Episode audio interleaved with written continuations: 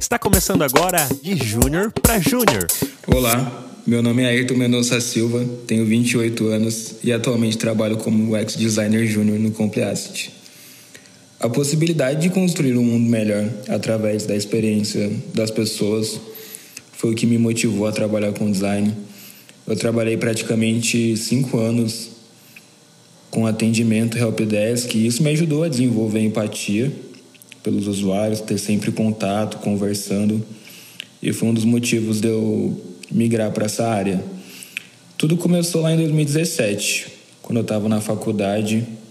Eu fiz análise e desenvolvimento de sistemas.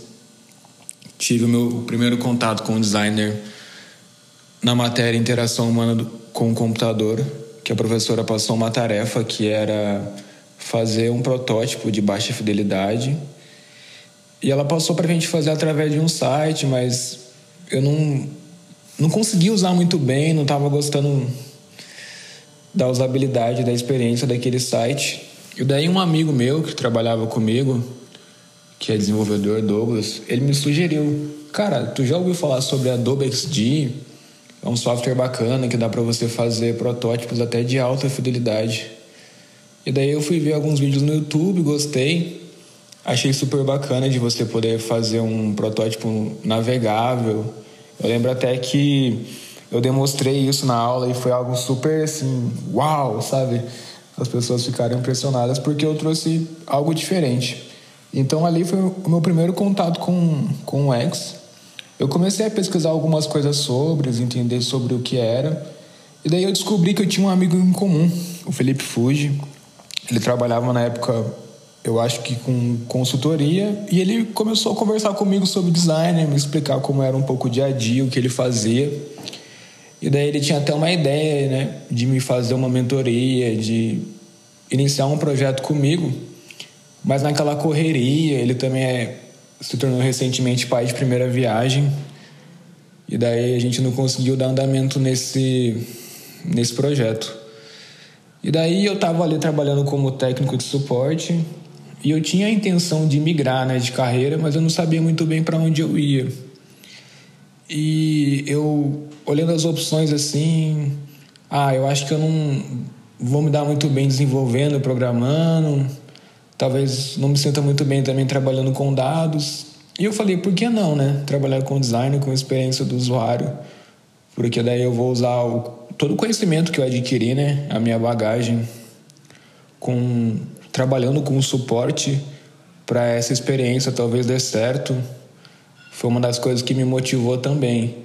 E eu acredito muito nisso na migração de carreira. Você nunca começa do zero você traz a sua bagagem, seja qual o que for, para sua nova experiência. Você nunca vai começar do zero. Você tem uma história profissional antes de migrar e você traz tudo isso. Eu acho isso muito importante. E daí eu estava procurando um curso para fazer e em julho, na verdade julho não, setembro de, de 2021 eu tomei essa decisão. Comprei um curso de UX designer para entregar um projeto final. Acho que o período do curso era de seis meses. Eu acabei finalizando ele em julho de 2022, levei um pouco mais de tempo. E nesse curso eu passei praticamente por todos os fundamentos de designer, assim, que o curso tinha né, na sua grade. É, por mais que a, a abrangência seja muito grande, o curso era bem extenso. E daí eu tive o privilégio de ter um, um, mentor. Isso foi o diferencial do curso, alguém que acompanhasse toda a minha trajetória do começo ao fim assim, do projeto, que tinha como objetivo fazer um case no final. O nome do meu mentor é Bruno Arruda. Eu tenho contato com ele até hoje. É um cara que me ajudou demais, assim, porque ele trazia muito, né, da vivência dele, das experiências dele. E eu não, eu não, eu não me limitava apenas à parte teórica do curso eu tinha prática, o dia a dia, e isso me ajudou bastante. E daí ele foi me passando as suas experiências, ele foi me dando dicas, isso foi muito importante para mim. A maior dificuldade que eu vejo hoje para júnior talvez seja o mercado. A gente sabe o quão difícil é para as pessoas conseguirem a primeira oportunidade. Também, né? Porque às vezes o que o curso ensina ou o que os cursos propõem foge um pouco do que o mercado pede. Então eu demorei quase um ano para poder migrar, um ano e meio. Tive muito auxílio, muito apoio, né? Bruno, Bruno Arruda, que foi o meu mentor técnico, me ajudou bastante. Também precisei apresentar melhor o meu LinkedIn, comecei a procurar vagas, né? E chega um momento que você acaba se frustrando um pouco com as, as plataformas, né, que não dão um feedback, às vezes você não sabe como evoluir ou como se apresentar. A gente acaba criando também muita expectativa sobre as coisas. E uma das maneiras que eu superei tudo isso até o meu primeiro sim foi ter uma rede de apoio. Isso é muito importante porque eu vejo que o processo de seleção e procura de vagas ela é uma montanha russa. Você se candidata à vaga, cria uma expectativa pequena, aí você passa no que eu vejo que é a etapa mais difícil, que é a triagem. Aí depois da triagem, vamos dizer que você vai para um questionário ou um fitting cultural, ou então você já vai para entrevista com a pessoa do, do RH. Isso já cria em você uma expectativa lá em cima. Aí no dia você está super nervoso, está pensando na entrevista, em como se apresentar, elabora uma apresentação, chega no dia, ocorre a entrevista e depois vem a resposta. E quando é o um não, você estava lá em cima e você desceu lá para baixo porque tem a frustração. Porque a gente conta para as pessoas, né? Olha, tal dia eu vou fazer uma entrevista e as pessoas também né? criam expectativas. O sonho nem sempre é só seu. Você divide o sonho com outras pessoas. E a frustração também eu, eu acho muito importante você dividir com outras pessoas. Eu tive uma pessoa muito importante que me acolheu muito em todo esse processo. O nome dela é Jocelyn e me ajudou bastante, principalmente quando eu recebi os não, porque você vai lá para baixo e você não tem como viver desse sentimento de frustração. Então, você vai, se sente mal um tempo, mas a vida continua por isso eu acho que a perseverança ela é muito importante para você lidar com esses baques, com esse não, entender também que talvez não fosse o momento, talvez não seja a hora e continuar, né, a procura do sim. O meu demorou, como eu falei, um ano e pouco e é um processo assim árduo, difícil, mas uma hora chega o seu sim, uma hora você vai conseguir a oportunidade que você deseja e lembrar também que os começos geralmente eles são bem difíceis, né? Então, considerar isso. Atualmente, como eu faço para me manter atualizado? Eu gosto muito do Ex Collective, da, da newsletter. O Rafael Frota é um cara incrível. Então, sempre que dá, né, eu leio os artigos que são publicados, vou no Medium.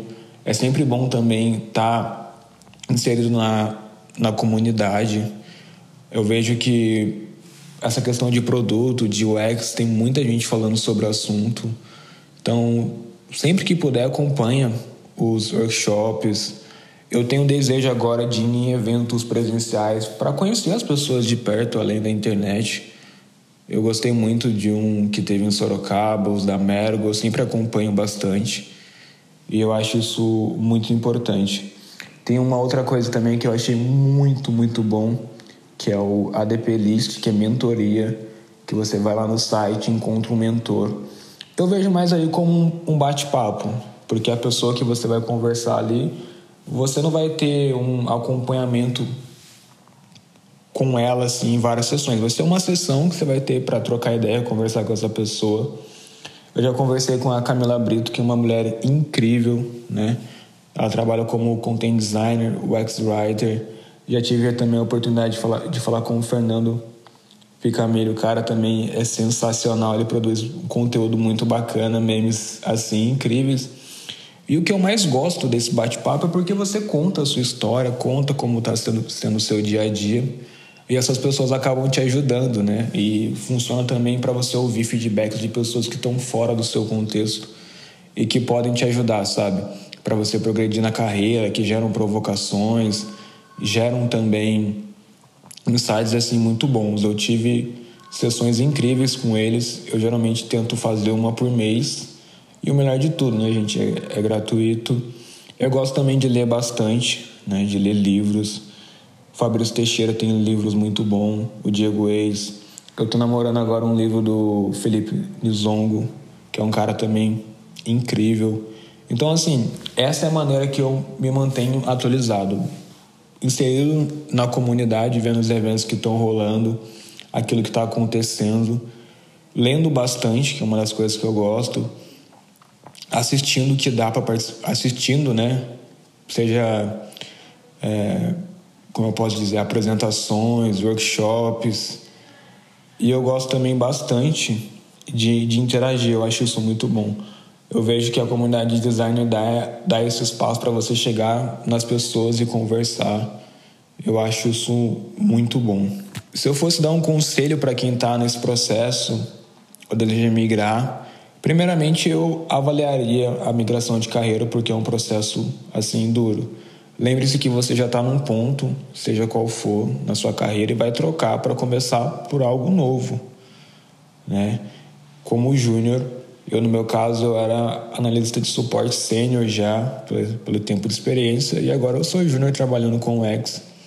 Tem que ver se você, às vezes, pode fazer essa, essa troca, se realmente vai valer a pena para você. A gente tem que avaliar a questão financeira também, então avalie realmente se você deseja é, migrar de carreira, quais são as suas motivações. Não compre curso, é, o preço nessa área geralmente são muito caros, né? É até um questionamento que eu tenho. Será que a gente consegue abranger bastante gente com os preços praticados hoje nos cursos? Tem curso que o valor é o, é o preço de uma graduação, de uma pós-graduação. Então, antes de sair comprando, adquirindo coisas, avalie realmente né, se é aquilo que você deseja. Porque quando você adquire algo, você cria uma expectativa e espera um retorno. Então eu teria assim cautela nesse tipo de aquisição, realmente pensa bem se vale a pena. Se você for adquirir algo, veja o que as pessoas estão dizendo sobre o material, se realmente vai te ajudar.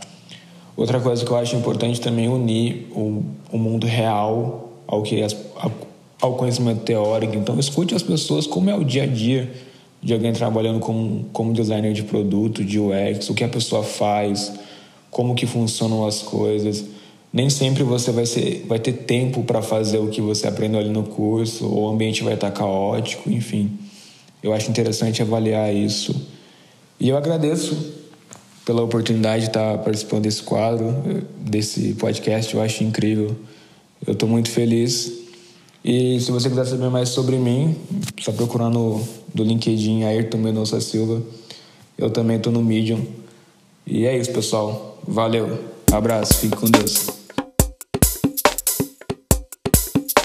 Se você gostou deste episódio, pegue o link agora e compartilhe com mais pessoas que estão em processo de imigração ou começando seus estudos agora em UX Design, que eu acredito que vai ser muito útil para estas pessoas. E se você gosta aqui do nosso projeto Papo de UX, aproveita para contribuir com a gente através do pix@papodeux.com.br em qualquer valor. E caso você queira também participar deste projeto de júnior para júnior, clique no link que está na descrição deste episódio. É claro, se você já atua como UX designer de nível júnior. É isso aí, valeu e até o próximo de júnior para júnior.